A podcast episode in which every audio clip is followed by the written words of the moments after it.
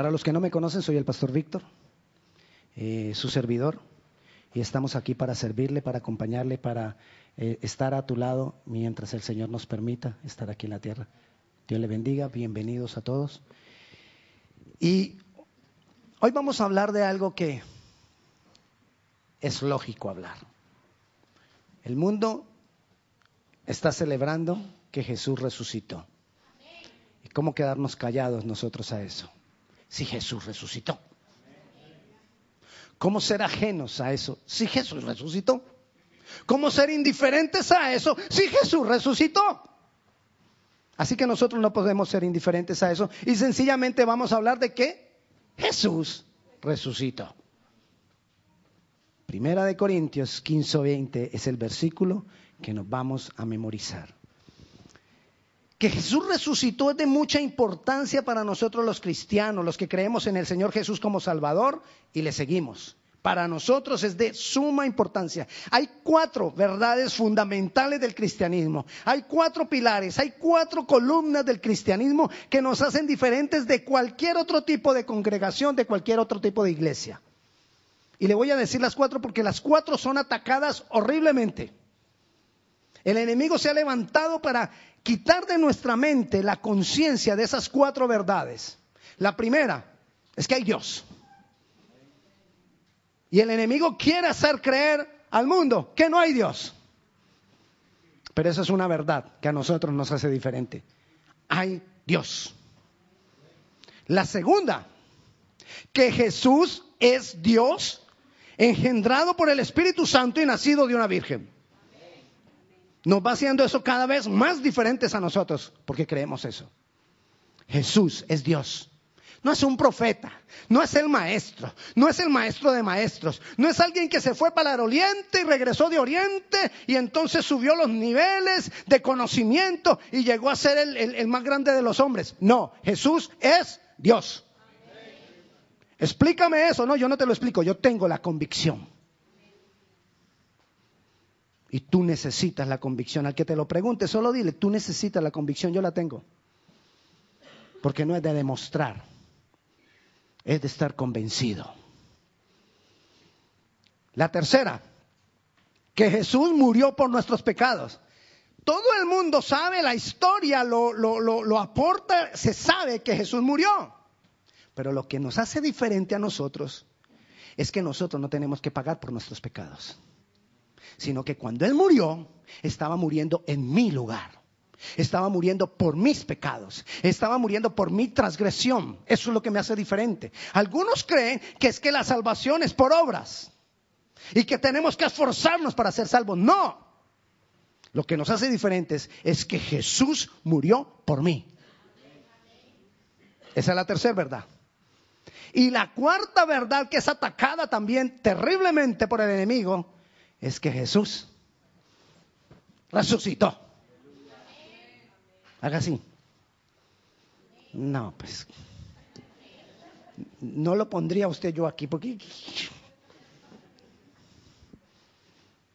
Jesús resucitó. Jesús resucitó. Y nosotros necesitamos estar cimentados y arraigados en estas cuatro columnas, porque las cuatro son cuestionadas. Donde tú vayas te cuestionan cualquiera de esas cuatro verdades. Si no nos cuestionan una, nos cuestionan la otra y si no la otra. Necesitamos estar cimentados. Pero hoy vamos a, a estar cimentados en la cuarta. Que Jesús resucitó. Que Jesús resucitó. La mentira, el diablo siempre nos va a tratar de mover estas cuatro columnas con mentira. Y usted sabe desde cuándo preparó el diablo la mentira por si Jesús resucitaba, desde el momento que murió.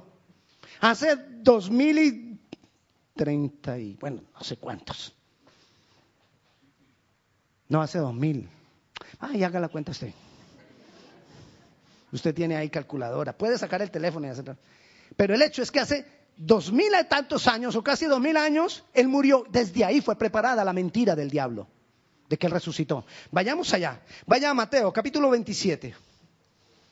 Vamos, hoy, hoy sí que vamos a leer Biblia. Hoy sí.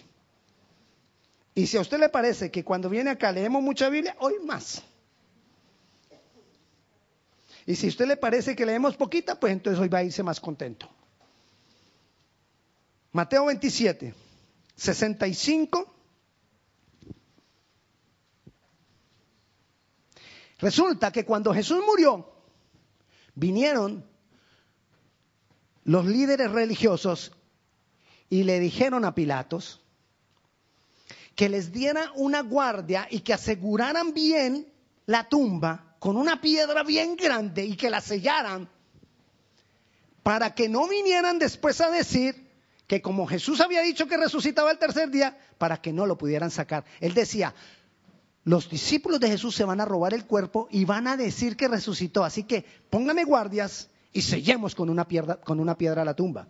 Entonces ahí dice en el, en, el 75, en el 65, y Pilato les dijo, ahí tenéis una guardia, id y aseguradlo como sabéis. Entonces ellos fueron y aseguraron el sepulcro, sellando la piedra y poniendo la guardia. Vayamos ahorita al capítulo 28, ahí mismo seguidito, pero el versículo 8, vamos a leer desde el 8 hasta el 15 dice, cuando ya vinieron las mujeres al sepulcro, entonces ellas, saliendo del sepulcro con temor y gran gozo, fueron corriendo a dar las nuevas a sus discípulos. Y mientras iban a dar las nuevas a los discípulos, aquí Jesús les salió al encuentro diciendo, salve. Y ellas acercándose abrazaron sus pies y le adoraron. Entonces Jesús les dijo, no temáis. Id, dan las nuevas a mis hermanos para que vayan a Galilea y allí me verán. Mientras ellas iban, he aquí, unos de la guardia fueron a la ciudad y dieron aviso a los principales sacerdotes de todas las cosas que habían acontecido. ¿Qué había acontecido? Que Jesús había resucitado, que la tumba estaba vacía, que la piedra fue corrida por un ángel y que ese ángel los iluminó, los iluminó y los ensegueció por unos momentos. Y dice, y reunidos con los ancianos y habido consejo, dieron mucho dinero a los soldados, diciendo, decid vosotros, sus discípulos vinieron de noche y lo hurtaron estando nosotros dormidos. Y si esto lo oyera el gobernador, nosotros le persuadiremos y os pondremos a salvo. Y ellos tomando el dinero hicieron como que se les había, como se les había instruido. Este dicho se ha divulgado entre los judíos hasta el día de hoy. ¿Cuál dicho? Que Jesús no había resucitado. ¿Desde cuándo está la mentira atacando la mente de los cristianos? Desde el momento en que Jesús murió. El enemigo te quiere decir que es mentira. El enemigo quiere tratar de traer duda a nuestra mente de que Jesús no resucitó. Y nosotros nos tenemos que parar, para, parar firmes porque sabemos que Jesús resucitó. Yo ya sé que va a ser cuestionada la resurrección. Yo ya sé que en cualquier momento, en cualquier parte donde yo vaya, alguien me va a llegar y me va a decir, ah, demuéstrame, demuéstrame. ¿Cómo me puedes demostrar tú que Jesús resucitó? ¿Y qué le dice? ¿Qué le decimos? Pastor, ¿qué le decimos? No le digan nada. Yo lo que le diría, él le diría, no te lo voy a demostrar. Tengo la convicción del Espíritu de Dios que Jesús resucitó tengo la convicción acá y eso es lo que te falta a ti. Yo creo porque fue profetizado. Yo creo que Jesús resucitó porque él mismo lo dijo que ocurriría. Yo creo que Jesús resucitó porque la Biblia lo dice. Porque se apareció resucitado a varias mujeres. Porque se apareció resucitado a los discípulos camino a Maús. Porque se apareció a los discípulos en varias oportunidades cuando ellos estaban encerrados. Porque tenían temor de un momento a otro dentro de la habitación donde ellos estaban. Ahí se apareció Jesucristo varias veces porque comió con ellos creo que resucitó. Después ellos estaban pescando y ahí vino el Señor y les dio una gran pesca resucitado. Y también dice la palabra que Él se apareció a más de 500 personas e hizo muchos milagros en medio de ellos. Es más, Juan dice que si se hubieran, que si se contaran las cosas que él hizo en ese tiempo resucitado, habría mucho que escribir. Por eso yo creo que él resucitó. Estuvo apareciéndose a ellos durante 40 días. ¿Tú lo crees? ¿Tú lo crees? Yo lo creo. Y no necesito que me lo demuestren. Lo creo porque lo dice la palabra. Lo creo porque Jesús lo dijo. Lo creo porque fue profetizado. Lo creo porque el Espíritu Santo me da la convicción. Por eso lo celebro. Por eso no me puedo quedar quieto. Usted dirá, ay, eh, eh, pastor, sí que brinca. Sí, brinco. salto, me animo, me da, me da alegría. Ay, eh, pastor, como que es emocional. Sí, me emociona. Me emociona saber que Cristo murió por mí, resucitó, eso me emociona. ¿Qué hago, hermano? No me puedo quedar quieto. No me puedo dejar de emocionar. Amén. Y entonces el versículo que nos vamos a memorizar dice que Él en las primicias, primera de Corintios 15, 20, dice que Él es las primicias de la resurrección. Vuelvo y le repito lo que yo le decía ahora rato. ¿Qué son las primicias? Las primicias es la primera parte. No es el todo, es la primera parte. Y si Cristo es solo la primera parte, quiere decir que hay un todo. Y ese todo somos tú y yo.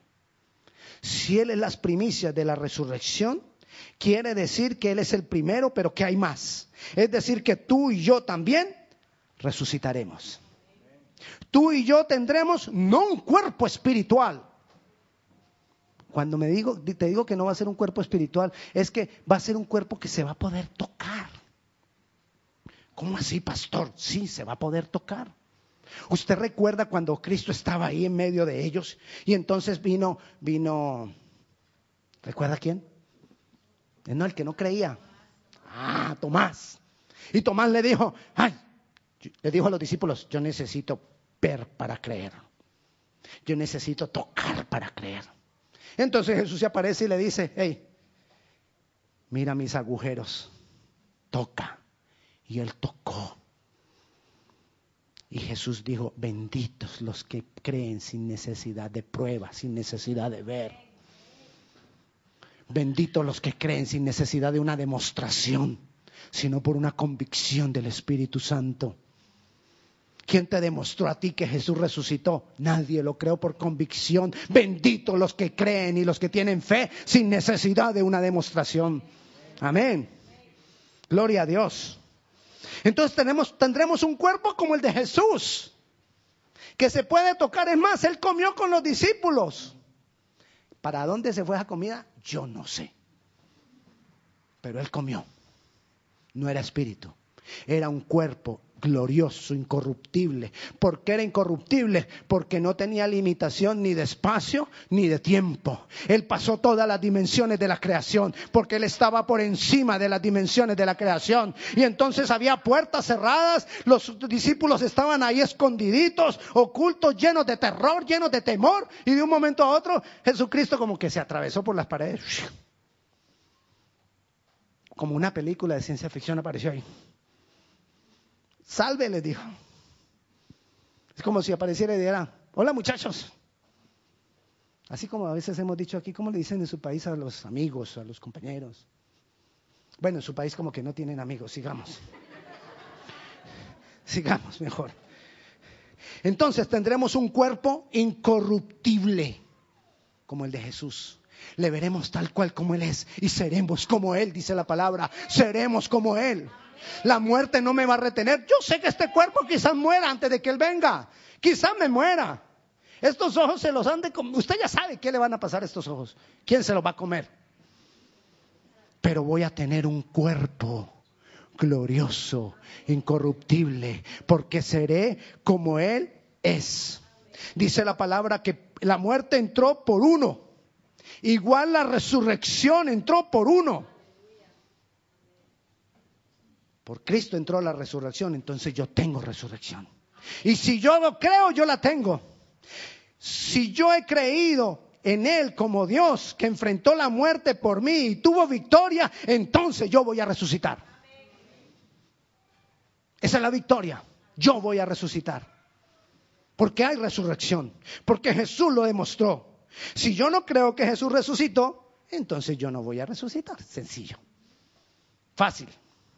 Ay, pastor, ¿y entonces quiénes van a resucitar? Fácil. Si tú crees que Jesús resucitó y tú crees que Jesús es Dios hecho hombre y que murió por tus pecados, tú vas a resucitar. Si tú no lo crees, tú no vas a resucitar. Bueno, sí vas a resucitar, pero para condenación. Para que te digan, ay, pastor, la Biblia no habla de infierno. Tú tienes toda la razón. La Biblia no dice la palabra infierno en ningún lado.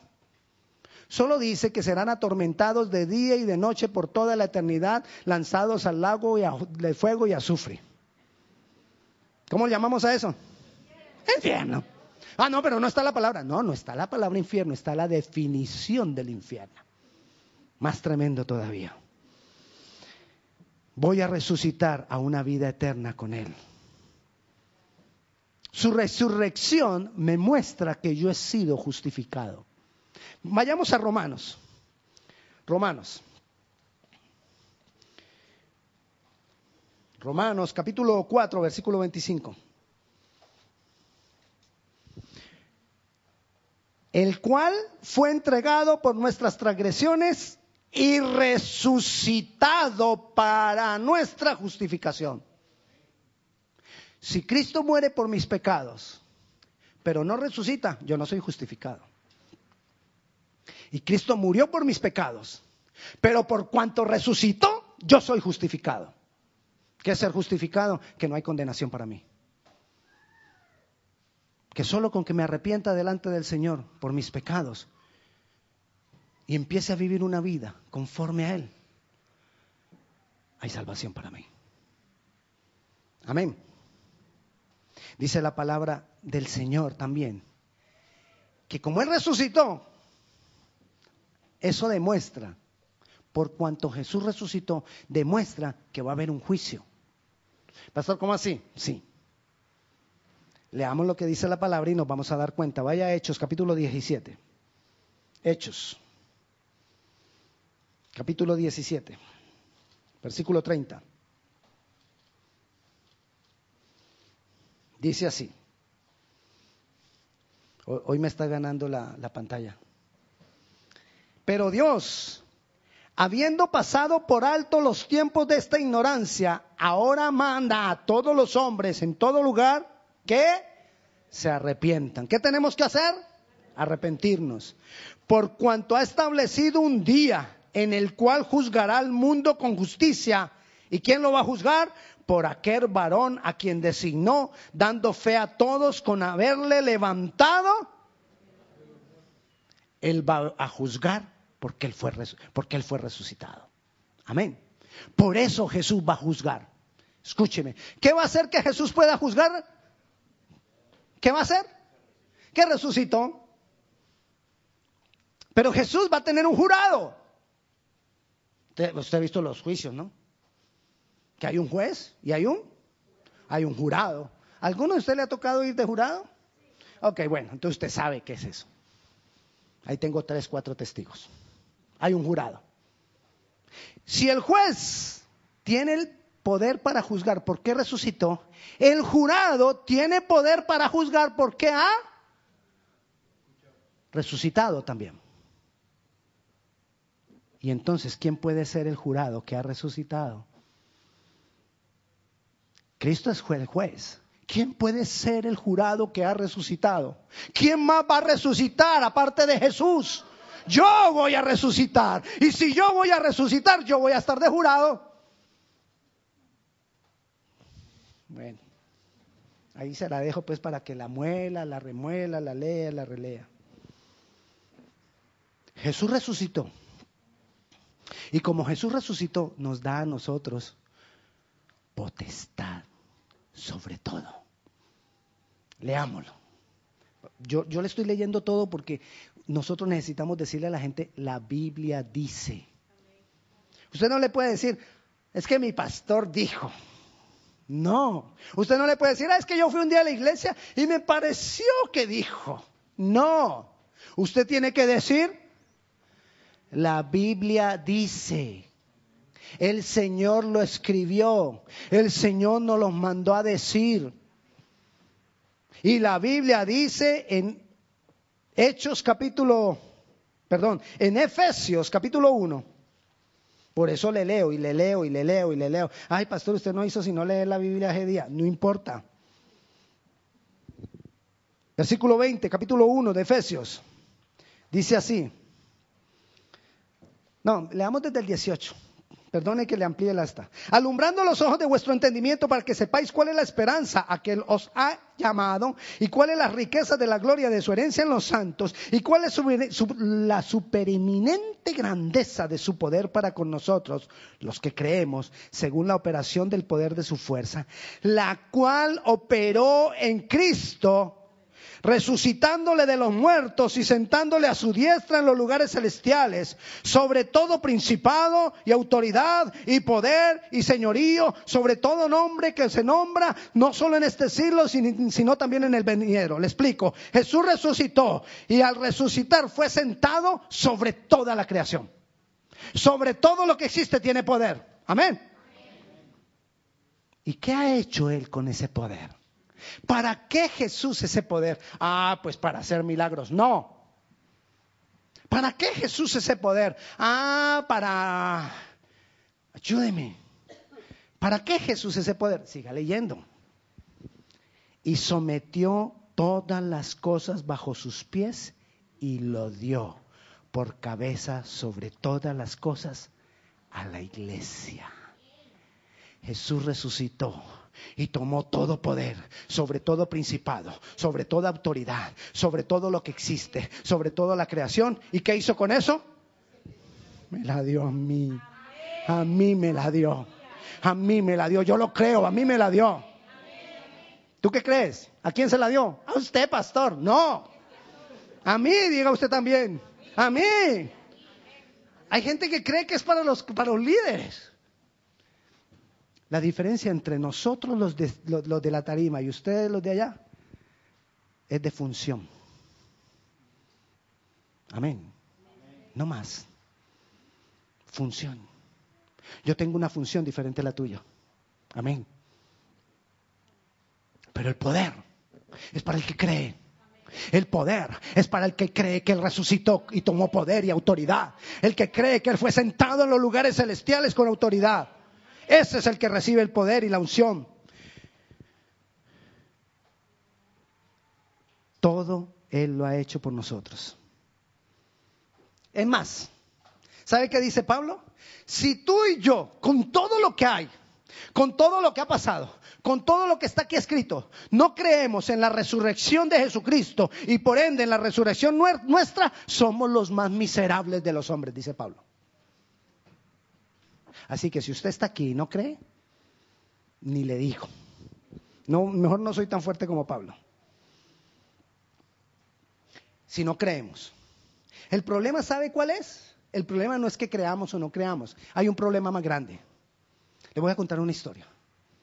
Estaban reunidos todos los demonios, todos los que usted, todos los que usted ha conocido, todos estaban reunidos. Todos. Y los que le han contado que tenía otro, también esos estaban en una reunión de demonios grandísima. Todos los que, mejor dicho, todos los que salieron de nosotros, ahí estaban.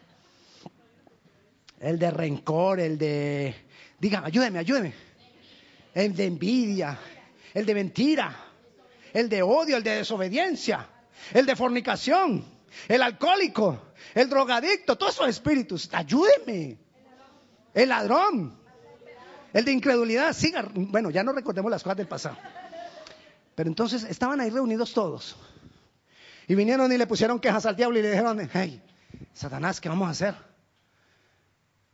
No hemos podido con la iglesia. La iglesia está orando. La iglesia ya no, no nos hace caso. Nos tienen vencidos. Y llegó un chiquitito así, un demonito, con un sombrerote grandote así medio tapado yo sé cómo. Y dijeron todos, ¿y usted? ¿Este enano qué? ¿Cómo que yo sé cómo? Y entonces el, diablo lo miraba y no lo identificaba. Yo sé cómo, les dijo. Entonces el diablo le dijo, ¿quién eres tú? Yo soy la indiferencia. El problema no está si tú crees o no crees. El problema está con la indiferencia que nosotros tenemos por lo que Cristo ha hecho por nosotros. Esa es la mayor arma del enemigo hoy en día. Vivimos nuestra vida con indiferencia. Vivimos nuestra vida sin pensar diariamente en lo que Él ha hecho por ti y por mí. Hermano, resucitó. Los discípulos estaban asombrados, aterrados, decían, ¿cómo así resucitó? El que verdaderamente tiene la convicción vive pensando, pero es que resucitó, eso es poder, es lo más grande que puede haber ocurrido, resucitó y vino en un cuerpo incorruptible. Otros dicen, ah, pero él no fue el primero, Lázaro pues no había resucitado. Sí, pero Lázaro volvió a morir. ¿O se quedó vivo para siempre? No, Lázaro volvió a morir. Pero Jesús resucitó y está vivo, sentado en los lugares celestiales de autoridad, sobre todo principado, sobre toda potestad. Y le ha dado ese esa, esa victoria a la iglesia. A mí me la ha dado. A mí me la ha dado. No podemos ser indiferentes a esa gran cosa. Yo estoy feliz, ¿sabes por qué? Porque yo voy a resucitar. Y si me muero, que me muera. ¿Dónde está muerte tu aguijón? ¿Dónde está muerte tu victoria? Cristo resucitó y yo voy a resucitar. Yo no le tengo miedo a la muerte. Pero sí le pido al Señor, Señor, llévame así. Sí, sin sufrir. Le tengo miedo al, dolorcito que le da uno ahí en el instante. A eso. Pero a morirse, Ganancia. No se le adelantamos. No le adelantamos a otros. Pero el mismo poder que actúa en Jesús para levantarlo de los muertos es el que actúa hoy en cada uno de nosotros. Por eso necesitamos fe. Necesitamos fe para creer. La resurrección de Cristo me da fe. ¿Quieres ver el poder de Dios actuando en ti? Debes creer, proclamar, hablar, declarar que Jesús fue levantado de, entre los muertos con poder de Dios. Tengo que estarlo diciendo. Pastor, ¿a quién? A ti mismo. Porque es que nuestra mente se deja manipular. Nuestra mente empieza a crearse dudas. Ay, es que, ay, pastor, es que yo vi una película. Y mire que en esa película, entonces mostraban que, ¿será que eso es verdad? que dice la palabra. Ya se te olvidó lo que viste una película y se te olvidó lo que has leído vez tras vez en la palabra porque viste una película. ¿Me entiendes? Entonces me lo tengo que estar diciendo a mí mismo. Cristo resucitó. dísele a tu mismo todos los días, cada vez que amanezcas. Señor, gracias porque tú resucitaste. Y si tú resucitaste, hay poder en mí. Y si tú resucitaste el día que yo me muera, me voy contigo y resucitaré de entre los muertos. Y estaré de jurado juzgando a los que no fueron salvos. Necesitamos creerlo. Vaya Romanos capítulo 8, versículo 11. Romanos 8, 11. Pastor, ¿por qué grita? Porque estoy emocionado. Y si el espíritu de aquel que levantó de los muertos a Jesús mora en vosotros, el que levantó de los muertos a Cristo Jesús, vivificará también vuestros cuerpos mortales, vuestros cuerpos mortales, por su espíritu que mora en vosotros. Él nos vivifica. Si yo creo que Jesús fue levantado de los muertos, si yo creo que Jesús resucitó, Él me vivifica. Y vivificar es que voy a vivir en vida desde ya. No cuando me muera, desde ya vivo en vida. Vivo viendo milagros, vivo dándole la gloria al Señor en los pequeños detalles, vivo, vivo viendo la gloria de Dios en, en mi caminar. Que no me pase como los dos que iban para Emaús, como para darles un coscorrón. Van caminando a Emaús, dos de los discípulos, Cleofas y otro. Vamos para Emaús. Y viene Jesús resucitado y se les para al lado en el camino. ¿Por qué llevan esa cara tan triste ustedes, muchachos? ¿Cómo así? ¿Tú eres el único forastero que no se ha dado cuenta de lo que pasó en Jerusalén? Le dijeron a Jesús. ¿Y qué pasó? Les dijo Jesús. Y ellos dijeron, pues mataron al maestro, mataron a Jesús de Nazaret, el que hacía milagros, lo mataron y ha resucitado. Y él les dijo, resucitó. Y les empieza a decir el mismo Jesús, todas las profecías que hablaban de la resurrección de Cristo desde Moisés. Y les dice todo ellos y ellos seguían así, sin saber que era Jesús. Y entonces llegaron al de Maús y entonces Jesús hizo como que iba más allá. Y Jesús les dijo, no, yo, chao muchachos, yo sigo. No, ven, quédate con nosotros, síguenos contando, síguenos hablando de la palabra. Se quedó con ellos, partió el pan y les dio. Cuando ellos recibieron el pan, se dieron cuenta que habían estado hablando por mucho tiempo con Jesús resucitado. Y en ese instante se desapareció. Perdieron todo ese momento con el Jesús resucitado porque no le reconocieron. Indiferencia. ¿Cuántas veces caminamos nosotros nuestra vida cristiana sin reconocer que mi Jesús resucitó? ¿Cuántas veces Jesús te ha hablado de una u otra manera y tú no reconoces que es Jesús que te está hablando? A veces nos pasa como el hombre que se estaba ahogando y le dijo, Señor, solo tú me salvarás. Yo sé que tú me salvarás ahogándose en el medio del mar. Y viene un buque grandote. Y los del buque lo ven y le dicen, hey, te vamos a tirar el, salvavidas y se lo tiran. No, gracias, no, gracias, Dios me salvará. Y se fue el buque. Vino un helicóptero de la, de la guardia que lo andaba buscando, lo encontraron y le bajaron la escalerita y bajó uno y dijo, toma el salvavidas. No, gracias, Dios me va a salvar. Y se murió. Y después va y le dice a Dios, Dios, ¿por qué no me salvaste? ¡Ey! No te salvé. Te mandé un buque, te mandé un helicóptero y no recibiste nada de lo que yo te mandé porque no reconociste que era yo que te lo enviaba. ¿Cuántas veces vivimos nuestra vida como camino a Maús sin reconocer que Él resucitó? Pues hoy y de hoy en adelante yo mismo me voy a estar diciendo a mí mismo, Jesús resucitó. Me voy a decir a mí mismo, mí mismo, Jesús resucitó. Víctor, Jesús resucitó. Para que nunca lo dude, para que nunca lo olvide, para que nunca camine con indiferencia. Primera de Corintios 15, del 52 al 53. Dice que habla con lo que empecé. Tendremos un cuerpo como el de Él en un momento, en un abrir y cerrar de ojos, al final, a la final trompeta, porque se tocará la trompeta, eso es real. Ahí está diciendo, está haciendo una aclaración, a la final trompeta, porque se va a tocar la trompeta. Y los muertos serán resucitados. Yo voy a resucitar si es que morí. Y nosotros, si yo no morí, entonces seré transformado. Entonces seré transformado. Y el 53 dice así, porque es necesario que esto corruptible, este cuerpo de carne que se lo comían los gusanos, se vista de incorrupción y este mortal, hágase así.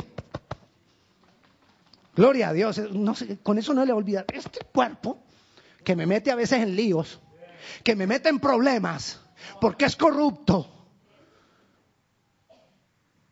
se va a vestir de inmortalidad y se le va a acabar la corrupción. ¿Se acuerda que Pablo decía, ¿quién me librará de este cuerpo de corrupción? La resurrección. Me librará y me dará un nuevo cuerpo. ¿A qué nos anima esto, mi hermano? Uno, diariamente voy a pensar, mi Cristo, mi Jesús resucitó, Él está vivo. Él está vivo. Y esto me va a llevar a otra cosa, y con esto terminamos. Vaya a Hechos 24:15. Y voy a terminar ahí para que no me vaya a dormir por el calor. Imagínense en verano. Hechos 24. ¿Ya llegó? Ok, ya se lo doy. Hechos 24:15 dice, teniendo esperanza en Dios, la cual ellos también abrigan, de que ha de haber de resurrección de los muertos, así de justos como de injustos, y por esto procuro tener siempre una conciencia sin ofensa ante Dios y ante los hombres. Porque Él resucitó y yo voy a resucitar, entonces voy a tratar de tener una conciencia limpia ante Dios y ante los hombres. Porque Él resucitó. Si yo empiezo a decir todos los días, Jesús resucitó, Él vive hoy y Él está conmigo, tengo que empezar a cambiar. Con los hombres y en mi relación con Dios. Si tú no cambias, quizás no hay una conciencia clara de que Jesús resucitó. Inclina tu rostro, vamos a orar.